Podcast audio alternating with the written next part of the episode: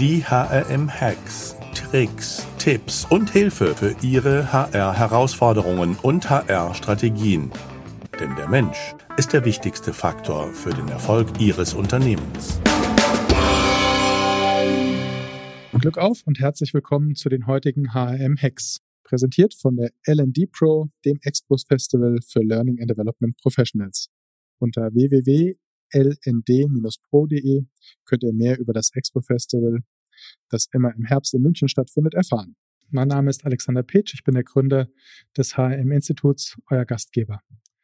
Zu unserer heutigen HRM-Hex-Episode begrüße ich Matthias Möllenay zum Thema Gesund zurück ins Büro. So ein bisschen Blick post-Covid und wie geht's weiter in der Arbeit. Matthias Möllenay ist mit Herz und Seele eigentlich HRler, war in Summe 20 Jahre bei Lufthansa, Swiss Air, Vice President, Senior Vice President Human Resources, Executive Vice President Human Resources und Member of the Executive Board und ähm, hat äh, die Swiss Air, glaube, bis zum Schluss begleitet. Auch keine einfache Aufgabe, aber ich sage immer, es macht durchaus hart, ja. Oder weise, Matthias. ja, genau. ja, schön, dass du da bist. Danke.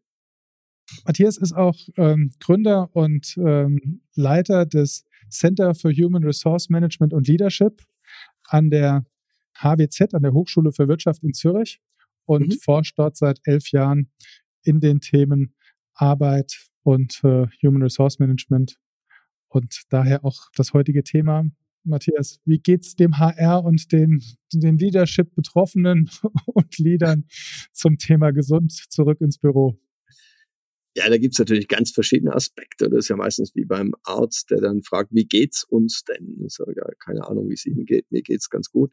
Ähm, die oder die Lage ist, ich würde behaupten, ein bisschen unübersichtlich, weil äh, natürlich ist an keinem, behaupte ich jetzt einfach mal, an niemandem von uns ist diese Pandemie mit den ganzen äh, Lockdowns und was es da alles gegeben hat, spurlos vorbeigegangen. Und äh, hier in der Schweiz, wir waren da ja, reden nicht so gern laut darüber, wir waren da noch sehr viel lockerer und liberaler, hätte man gar nicht vermutet, als Deutschland. Und trotzdem gibt es das natürlich hier auch, oder? Was macht das mit einem, wenn ich bestimmte Dinge einfach nicht mehr darf?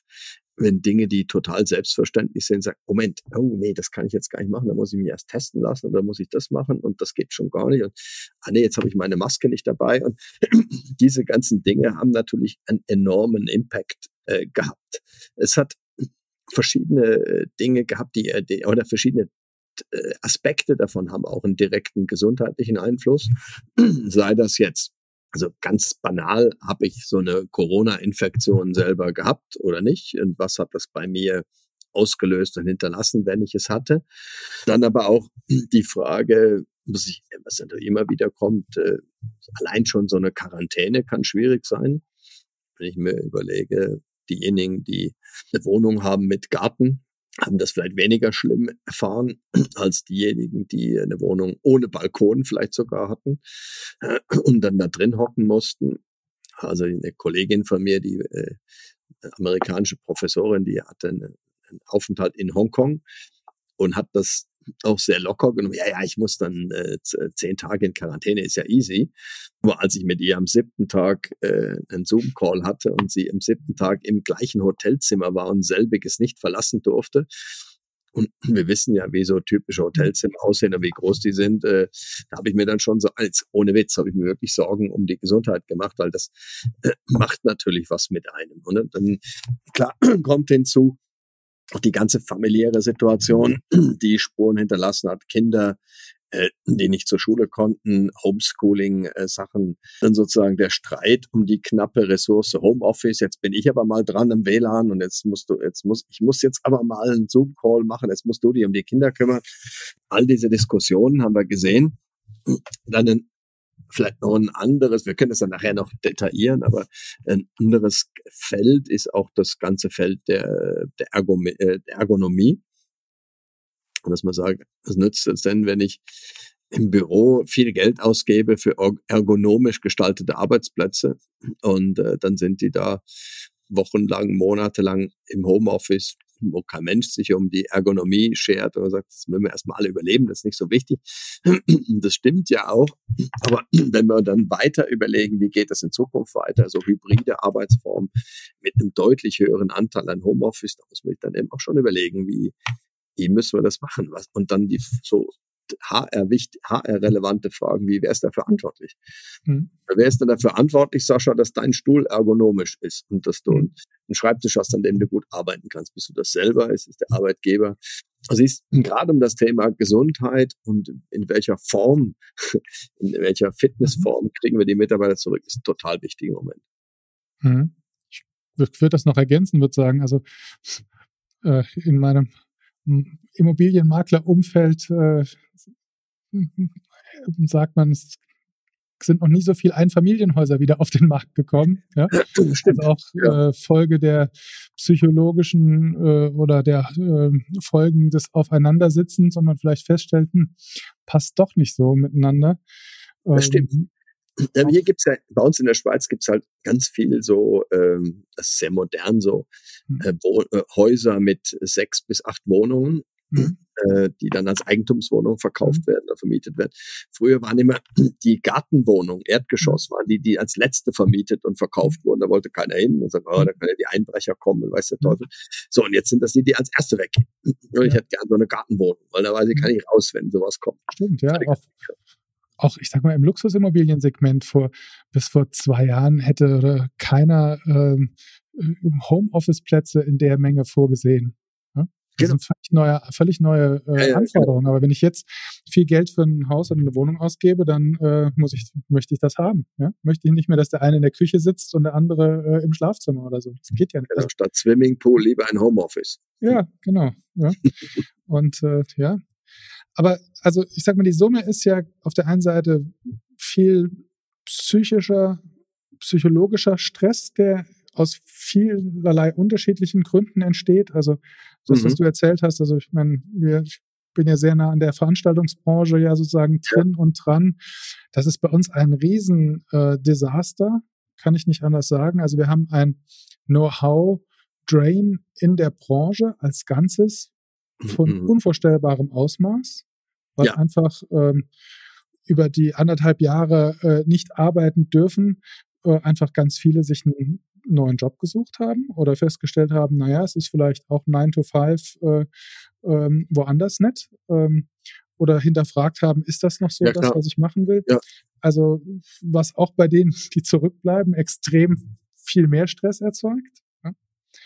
Ich glaube, das ja. Schöne ist, das Schöne ist, jetzt wenn ich an eure Branche, Eventbranche denke, ich, ich kenne es jetzt von der anderen Seite, weil ich in so einem von meinen vielen kleinen Nebenämtern äh, Verwaltungsratspräsident, hier in Deutschland würde man sagen Aufsichtsratsvorsitzender von so einer multifunktionalen Event- und Eishalle mit Hotel und Restaurant in Kreuzlingen bin. Äh, Kreuzlingen ist so die, der südliche Vorort von Konstanz. Mhm. Und dann kriegen wir es mit. Ich meine, der, der war von einem Event nach dem anderen plötzlich null. Wir haben also ganz viele äh, Kontakte auch zu denen und genau das, was du sagst, können wir auch für unsere Region bestätigen. Das gibt einen Max Massenexodus, die gehen alle weg. Aber wieder das Gute ist, es ist einfach eine extrem attraktive Sache.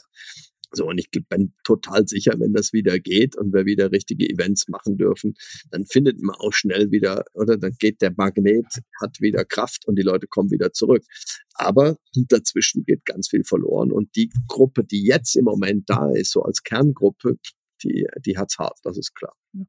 Ja, wir haben auch tolle Leute dazu gewonnen, die sich in dieser Zeit bewusst für uns entschieden haben. Da muss man schon auch hart im Nehmen sein und es wirklich wollen. Das ist auch ein Auswahlkriterium. Genau. Ja, genau. Und am Schluss auch ein Qualitätskriterium. Also ja, ja aber unser Thema ist ja eigentlich äh, Hacks zum Thema äh, gesund zurück ins Büro. Was würdest du denn ähm, HR-Lern mit auf den Weg geben? Woran müssen sie denken? Was sind die wichtigen Punkte, um da einen Impact zu machen, einen Unterschied zu machen in der Organisation?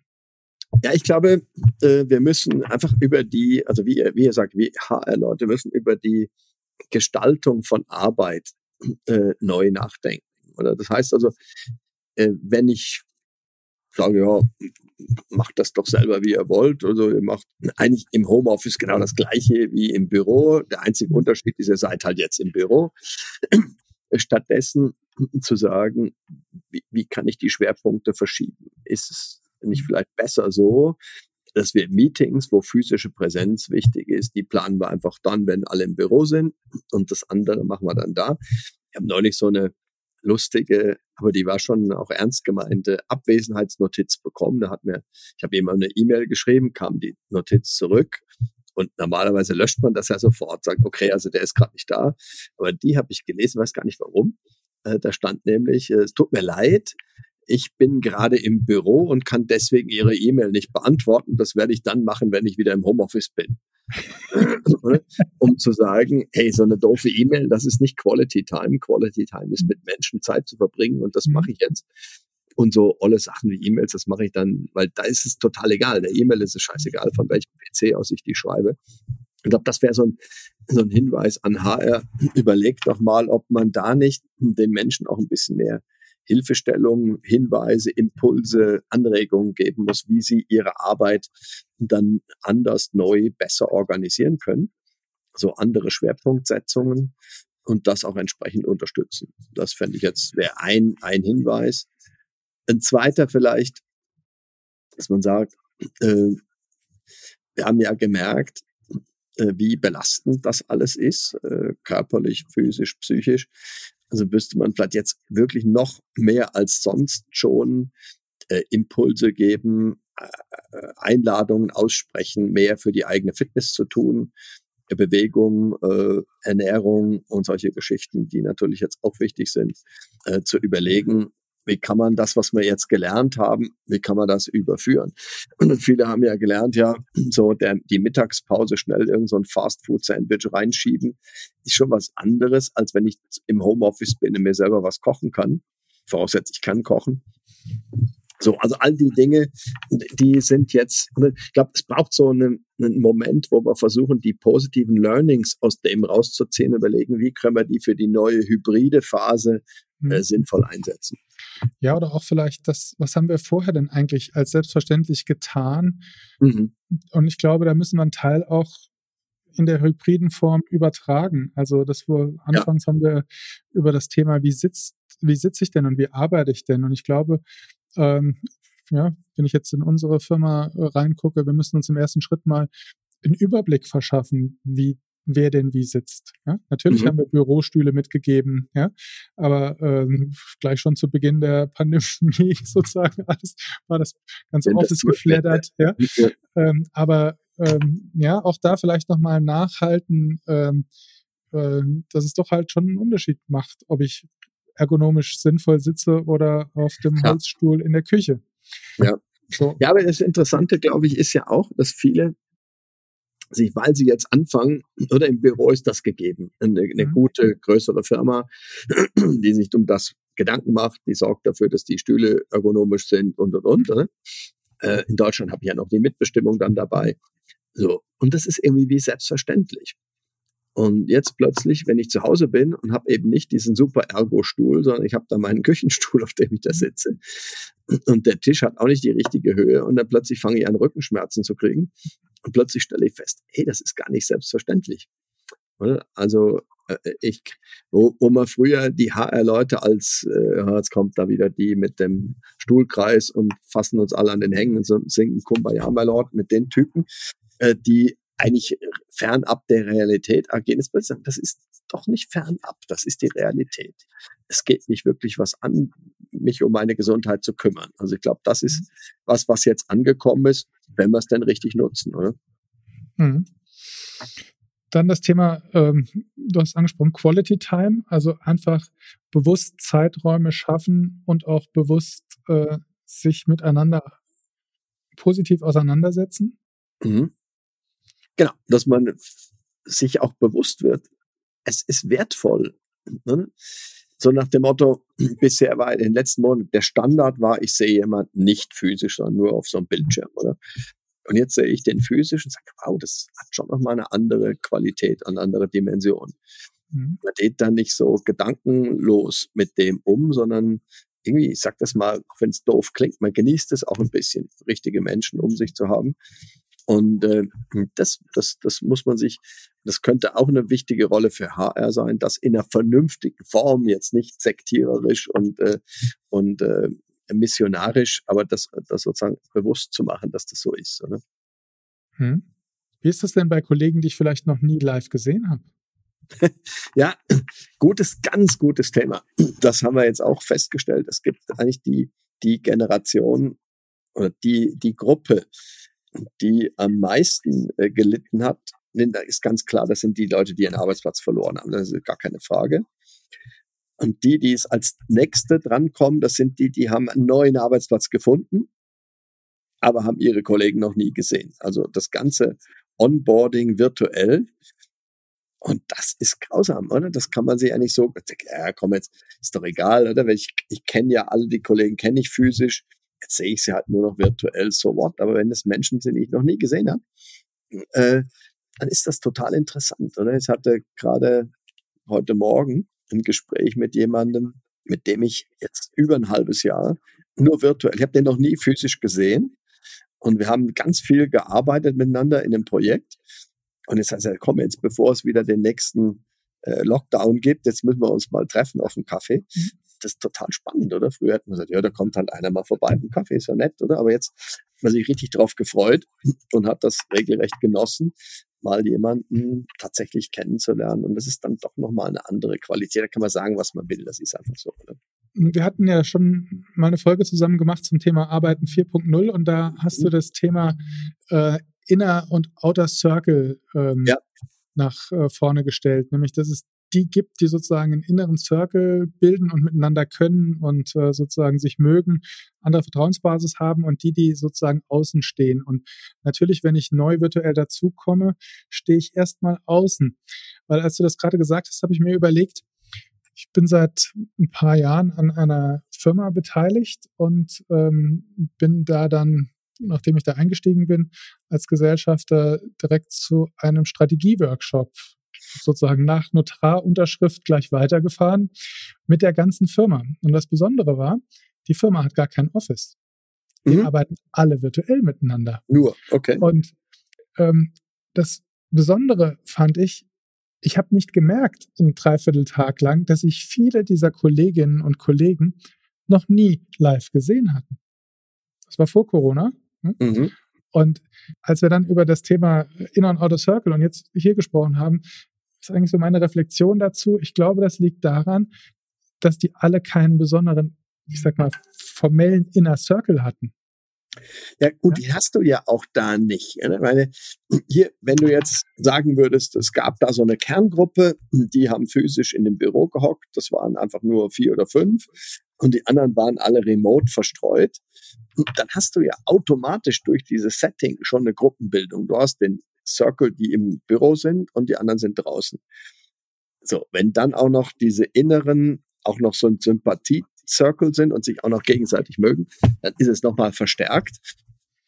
Aber das ist ja genau die Problematik an der hybriden Lösung, dass ich, dass ich eine stärkere Zersplitterung habe. Ich habe Früher hatte ich vielleicht wirklich nur die, die sich sympathisch gefunden haben und den Outer Circle, die sich weniger sympathisch gefunden haben.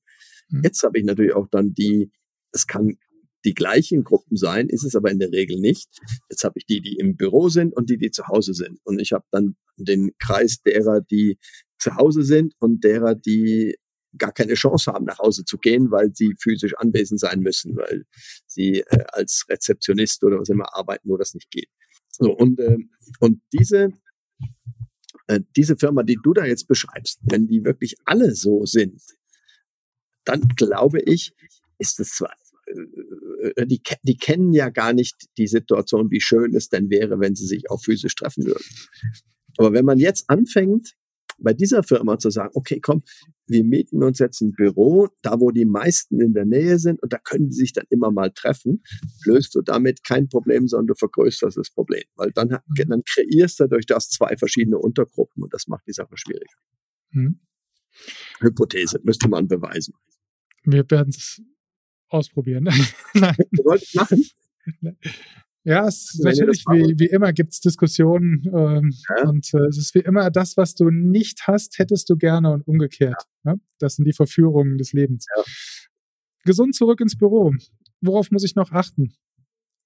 Ja, also ich glaube, was ja, wie soll man das beschreiben, was, was ja die meisten Probleme auch letztlich psychisch gesundheitlich auslöst bei Menschen, ist Unsicherheit. Oder? Also die Lage kann beschissen sein, wenn ich weiß, wie sie ist, ich weiß, warum sie so ist und ich weiß, wann es wieder besser wird, äh, kann ich damit wesentlich leichter und ungefähr un, unbeschädigter umgehen, als wenn ich nicht genau weiß, was passiert. Und ich glaube, das war ja einer der, der, der schwierigsten Momente in dieser Pandemie.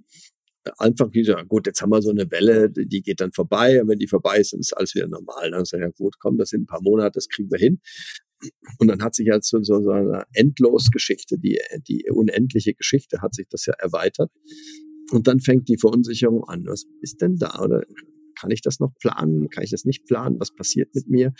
Und ich glaube, das ist äh, im Sinne Gesunderhaltung oder Gesundheit im Büro total wichtig, dass man versucht, Perspektiven zu eröffnen. Natürlich nicht unrealistisch, dass man denen sagt, ja, also macht euch mal keine Sorgen, nächstes Jahr im Februar ist alles wieder super.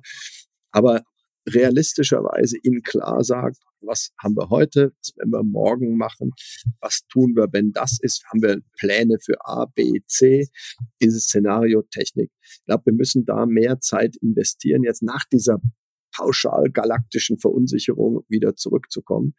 Das sehen wir ja auch, wenn ich, meine, wir verfolgen das von der Schweiz aus natürlich auch, was in der deutschen Politik passiert.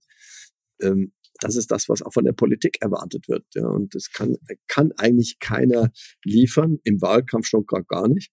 Ähm, aber das ist das, was wir brauchen. Oder? Gesundheit geht nur, indem man versucht, Unsicherheiten abzubauen. Sonst äh, habe ich vielleicht physische Gesundheit durch ein Fitnessprogramm und die mentale Gesundheit geht dann gerade wieder ab, weil ich die Leute verunsichere. Also sprich Kommunikation, Kommunikation, Kommunikation, Kommunikation über was planen wir, was haben wir geplant, wo stehen wir, wo wollen wir hin. Richtig. Wie betrifft dich das? Was sind die Szenarien? Ja, Ehrlichkeit ist wichtiger, mhm. dann zu sagen, ich weiß es nicht. Aber dann, dann auch zu sagen, ich weiß es nicht, aber ich bin dran und werde mir die und die und die Informationen besorgen. Und wenn ich die habe und daraus Analyse habe, dann sage ich dir wieder Bescheid. Also so, diese Ehrlichkeit ist ganz wichtig. Gibt es noch weitere Aspekte zum Thema Gesundheit? Ja, ich glaube, das ist jetzt was, was hat nicht direkt mit der Pandemie zu tun, sondern natürlich grundsätzlich diese Diskussionen, die jetzt überall in Mitteleuropa stattfinden. Wie sieht das denn aus mit der Altersversorgung und mit dem Pensionierungsalter, der Lebensarbeitszeit? Äh, wie gehen wir denn damit um? Ist die Rente noch finanzierbar oder müssen wir nicht alle bis 70 arbeiten? Äh, und das sind natürlich auch Fragen. Also das heißt also, äh, gesund wieder ins Büro bedeutet natürlich auch, ja, jetzt habe ich noch eine Zeit X, bis es dann zur Pensionierung geht. Wie kann ich mich da möglichst gesund erhalten? Auch so, das ist ja, das ist ja die, ähm, die, dieses Gefühl, oder? Ich laufe nach dem Marathon ins Stadion ein und stelle fest, scheiße, ich muss noch eine ganze Runde da rumlaufen und das ist die längste Runde meines Lebens statt einfach nur durchs Ziel laufen zu können. Und das wenn, oder wenn das Ziel zu einem Moving Target wird, dann wird das sehr, sehr schwierig. Und drum ist, ist äh, dieses Gesundsein, das haben wir ja alle, glaube ich, gelernt. Das Gesundsein ist einfach nicht selbstverständlich. Und ich brauche eine gute Basis, um, wenn etwas passiert, eben Pensionierungsalter wird angehoben, es kommt wieder irgendeine so doofe Pandemie oder sowas. Also ich brauche einfach ein gutes Ding, auf was ich mich verlassen kann, ein gutes Gesundheitsfundament. Und einige äh, sind halt vorbelastet und haben Probleme Gesundheit, die können das nicht, aber alle, die es können, sollten unbedingt das ernst nehmen. Und dazu braucht es HR, um äh, sie immer mal wieder darauf hinzuweisen, Ideen zu liefern, was man tun könnte und äh, das möglichst auch selber vorleben. Und das kommt ja noch dazu. Es nützt ja nichts, wenn ich den anderen immer predige, was sie machen müssen und mache selber nicht. Was machst also, du an Sport, Matthias? Ich laufe jetzt nicht mehr ganz so viel, aber ich laufe Halbmarathons. Äh, jetzt bin ich so bin ja jetzt von 61, nehme für mich in Anspruch, dann nur noch so die 10, 15 Kilometer Strecken zu laufen. Ähm, dann bin ich ganz viel in den Bergen unterwegs. Wir haben eine, eine Wohnung hier in der Schweiz in den Bergen und äh, da gibt's viel Wandern äh, im Winter, Schneeschuhlaufen. Also einfach so viel wie möglich äh, Bewegung draußen. Das ist wichtig. Ja, vielen Dank für deine Gedanken und deinen Input und deine Hacks zum Thema gesund zurück ins Büro. Gerne. Und wer die Zusammenfassung ähm, und Checkliste dazu sich gerne schriftlich durchlesen und ansehen möchte, kein Problem, einfach auf hm.de den Titel des Podcasts oder Matthias Möllenay eingeben und dann werdet ihr das finden. Vielen Dank. Wenn ihr Feedback habt, freuen wir uns über Feedback. Einfach redaktion.hm.de und bleibt gesund, Glück auf und denkt dran, der Mensch ist der wichtigste Erfolgsfaktor für euer Unternehmen.